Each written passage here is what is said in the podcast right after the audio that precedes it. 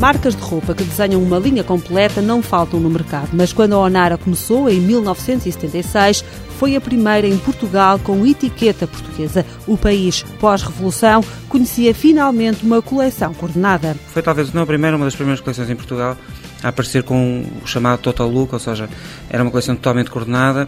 Havia na altura já marcas, eh, em 76, estávamos num período em que o pronto a vestir ainda era muito dominado pelo tecido a metro e, portanto, o pronto a vestir era uma coisa relativamente recente, final dos anos 60, e, portanto, de alguma forma já havia várias marcas, mas havia principalmente marcas de monoproduto. Faziam casacos ou faziam calças.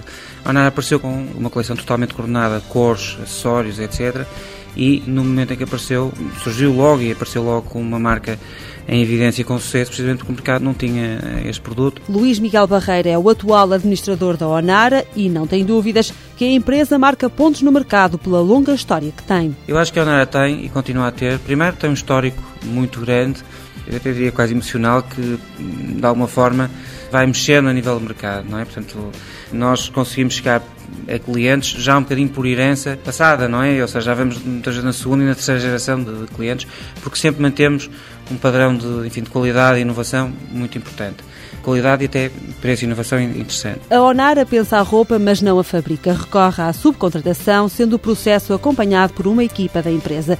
Entre portas, as coleções são desenhadas por uma equipa de cinco estilistas, que é comandada pela principal acionista, presente na Onara desde a primeira hora. E, como conta Luís Miguel Barreiro, ela sabe que a chave do sucesso é a inovação. Continuamente apostarmos em materiais, em novidade, até na própria estruturação da coleção, as linhas foram sendo alteradas, os temas dentro da coleção, quer dizer, no fundo vamos evoluindo de acordo com o mercado, ou o mercado até muitas vezes estamos a par, não é? E também nos procura por essa novidade. A inovação passa também pela estratégia comercial. Depois da explosão dos centros comerciais há oito anos, a Onar abriu as primeiras lojas próprias ou em franchising. Antes disso, a marca modernizou o logotipo e apostou na internacionalização no virar do século Europa é o principal destino. Espanha, Bélgica, Holanda, eh, Luxemburgo, portanto Benelux, Grécia, Itália, não na totalidade, mas temos eh, dois representantes em Itália, em termos de mercados eh, em que estamos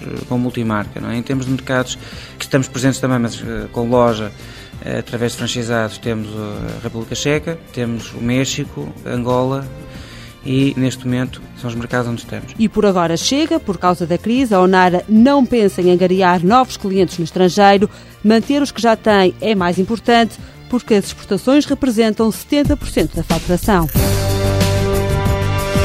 Onara tem sede no Porto e emprega 30 pessoas. O capital social ultrapassa os 2 milhões de euros. Em 2008 faturou perto de 7 milhões de euros.